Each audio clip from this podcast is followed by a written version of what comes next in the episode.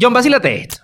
Me creería si te digo que hay un objeto que no es una consola, no es ningún celular, pero la gente está haciendo colas en todo el mundo para obtenerlo. Claro, men, el baño. Ok, chiste malo. Es un objeto que se puede comprar. ¿Cuál, men? Un reloj. Juan, no te creo, porque ya el teléfono tiene reloj. Pero no es cualquier reloj. Es una pieza coleccionable con un valor invaluable para muchas personas. Y es una colaboración, nada más y nada menos, entre las marcas Omega y Swatch. Juan, pero te voy a decir una cosa, eso me suena carísimo, carísimo. Yo sé que suena, pero no lo es. La mayoría de las personas conocemos a los relojes Swatch por sus modelos coloridos, por sus precios accesibles. En cambio, la marca Omega son relojes de gama alta. Estas grandes marcas se juntaron para sacar este modelo, inspirado en el reloj, que fue a la luna en la misión del Apolo 11. Mano, yo lo vi y lo que está es bello. Lo quiero, de hecho, de regalo de Navidad. Te tiro esa punta, agarra datos. John, y no solo que es bello, sino su funcionalidad, pero sobre todo, es una pieza coleccionable. Oh, Obvio. Es una edición limitada que se va a vender en pocos países hasta que se agote su existencia. Ya hay gente que está diciendo que va a viajar a los países donde lo venden solo para conseguirlo. Pero si vives en Venezuela, Colombia o México, quédate tranquilito porque esos fueron los países que se seleccionaron para vender.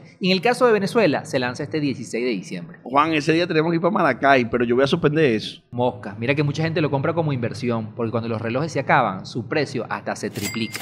Oye, no lo había pensado, Juan. Estás ahí, mente tiburón. Ya tienen una buena elección de regalo. Deja de regalar chemisa a tu papá.